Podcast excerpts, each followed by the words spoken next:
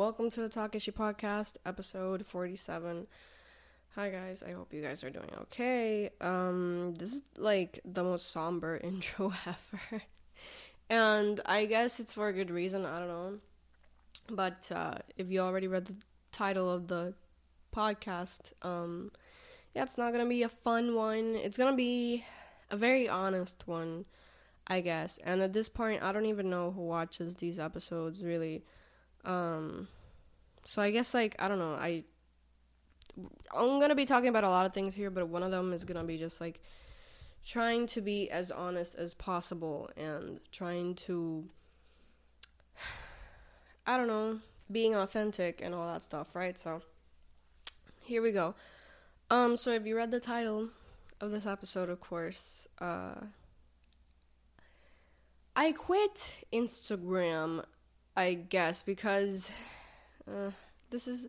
I feel so dumb being this vulnerable because I think I have a fear of like being dramatic or like sounding dramatic, like not to hyper analyze or psychoanalyze or whatever, but like for example, like in a past relationship, I used to feel scared of not being like the cool girlfriend or overreacting to everything. So I kind of feel the same way with like my content. I don't know, like I I don't want it to look like I'm having a breakdown, but I kind of am. Or I don't want it to look like I'm clickbaiting or being just like super dramatic for no reason or whatever. But uh yeah, you are kind of catching me mid breakdown right now. Uh I don't know, for the past like week or so, I have felt I wouldn't even say sad, but it's been like this realization of like so many things, you know, Kylie Jenner back in 2016 when she was like we're realizing things. Well, that was me this week. Um and I don't know, I just got hit with this wave of like what am I doing? You know, I don't know, feeling really pathetic whenever I post or feeling just like like nothing is good enough. I think a lot of creators feel that at some point, right? But some some people get I don't know, like they get these moments of like okay, finally this is where like thank God my content like worked or like helped someone or like did numbers and like this is going to keep me going. And I've had some kind of moments like that, but I I I don't know. This is just me literally giving up. Not really. Listen, okay, I feel that way on Instagram, and you can like dissect that and be like, okay, like Instagram is just a very hard algorithm and whatever. But I just, I don't know. At some point, I, f- I do feel like giving up because it's kind of like it's really hard to like get big on Instagram. I guess I don't know. And then you know I start thinking like, is it really even what I want? And like, so many there's so many variables because I also I don't know if I'm being authentic on Instagram. I don't know if I'm being like if I'm posting what I want to post or like I don't even know who cares. And I don't say that, you know, out of like not being appreciative because I appreciate whenever people interact with my content and stuff.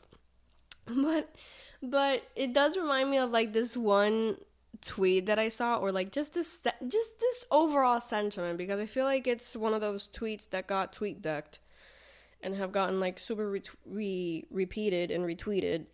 And it's just like, why is posting on Instagram so embarrassing? And you know what? It's true because, especially if you're like me, who like, listen, this is my kind of like objective with Instagram, right? Like, I create content outside of my Instagram. You know, I have this podcast, and I also am a social media manager slash content creator for like, excuse me, for other accounts and stuff like that.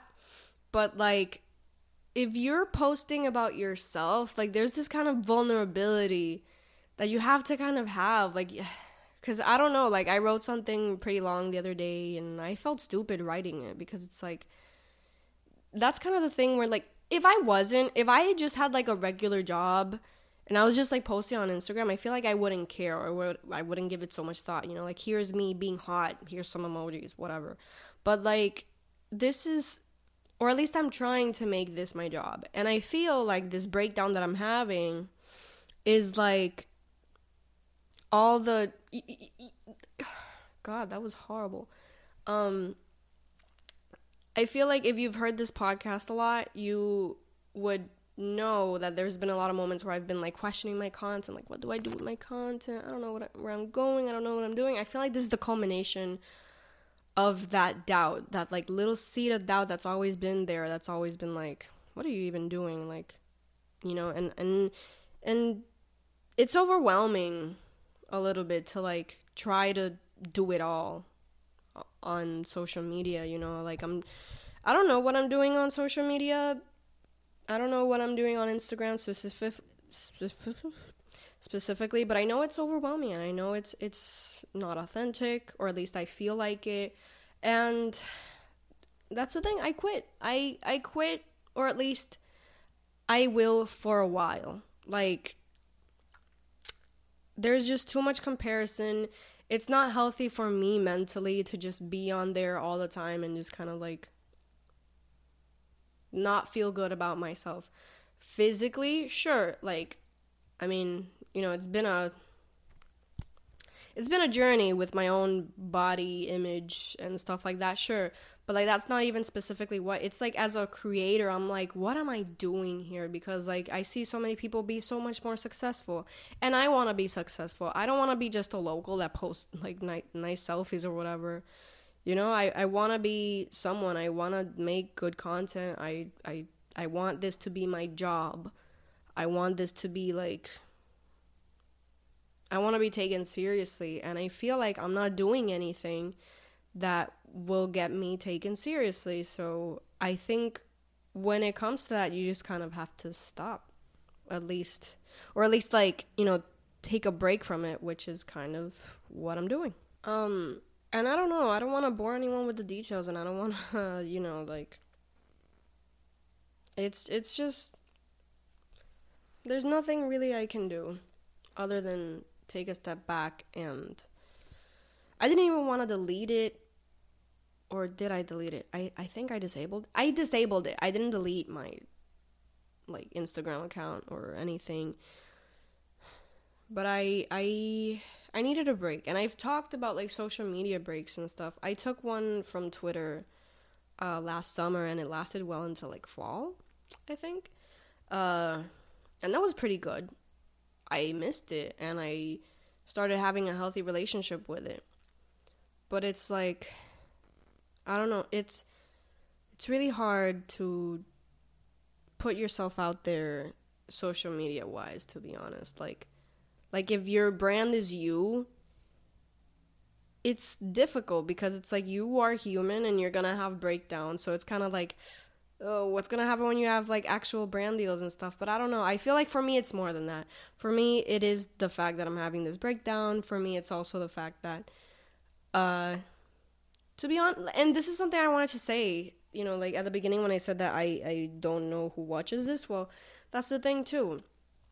I don't think anyone has noticed at this point in the week. I don't think anyone has noticed that I am gone, or at least like yeah, no, no one's noticed. If I'm being completely honest, no one's noticed that I'm gone. And I guess, I don't know, I feel like I should take that as a good thing. But I don't know. Um, and, you know, like, let me just talk about this real quick. I know I'm doing this just as, like, Eshy season is about to start. And God, saying it like that, ooh, let's let's get into it because you know what? I think I got most things off my chest. So let's talk about the Ashes a bit because first of all, I usually give that that uh, update at the beginning of the episode, but eh, this is not a regular episode, I guess. Um, but yeah, first of all, uh, if you haven't seen the promo, it's gonna be in Caguas and Urbe a Pie. Uh, I'll see you there. Bring eh, cinco dólares de donativo sugerido. Uh, it's gonna be a fun night, fun, fun, fun, fun night. There's a lot of nominees that are already going. It's gonna be ch- cool. I was I was about to say cool because it's about to be cool, cool, cool, chill. What? But yeah, um, the ashes itself has been kind of like a part of my anxiety, low key, uh, because it's an event that I want to have taken seriously. You know, I'm not doing it out of just like like for fun. And I also don't have like the funds to actually do something really amazing. So this is like all community effort. I mean, I do have not that I don't have the funds, but like I'm pulling this out my own pocket, you know, which is not an easy thing to do, but you know, it's the first one que se va a hacer allí presencial. It's the first one uh, that I'm doing somewhere that I man, like I just want it to go smoothly and I think my biggest anxiety with the Ashes is, is that people are gonna hate it. I don't know, I don't want it to be ah this is this is my nightmare. I don't want it to be TanaCon. I don't want it to be like a total disaster and like everyone that goes is just like, oh my god, and she just oh there was nowhere to sit and there was just no whatever. I'm like, what?